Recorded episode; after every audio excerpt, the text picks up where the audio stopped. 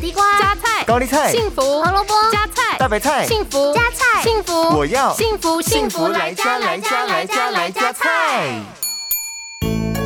大家好，我是美女主厨 B 零。长豆是端午节的象征食物之一，细细长长的外形具有长寿的意涵。它的营养价值非常丰富，当中的维生素 B 群可以促进肠胃蠕动，帮助消化，预防便秘。另外，长豆还含有大量的维生素 C，能够促进抗体的合成，提高人体抗病毒的作用。所以，今天的端午料理第二部曲，B 零就要来教大家做这道健康美味的虾酱炒长豆。这道料理需要准备的材料有三百克长豆。一大匙虾酱，少许的橄榄油、盐巴、蒜头。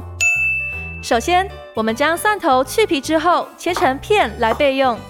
接着，把长豆洗干净之后，切除头部和尾部，再切成段来备用。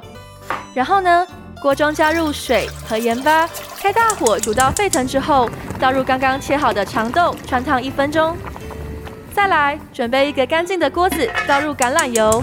热过之后，再加入虾酱和蒜头片进行爆香，然后再倒入长豆翻炒均匀。最后，我们再加入盐巴调味，就完成了今天的美味料理——虾酱炒长豆。幸福来加菜，健康不间断。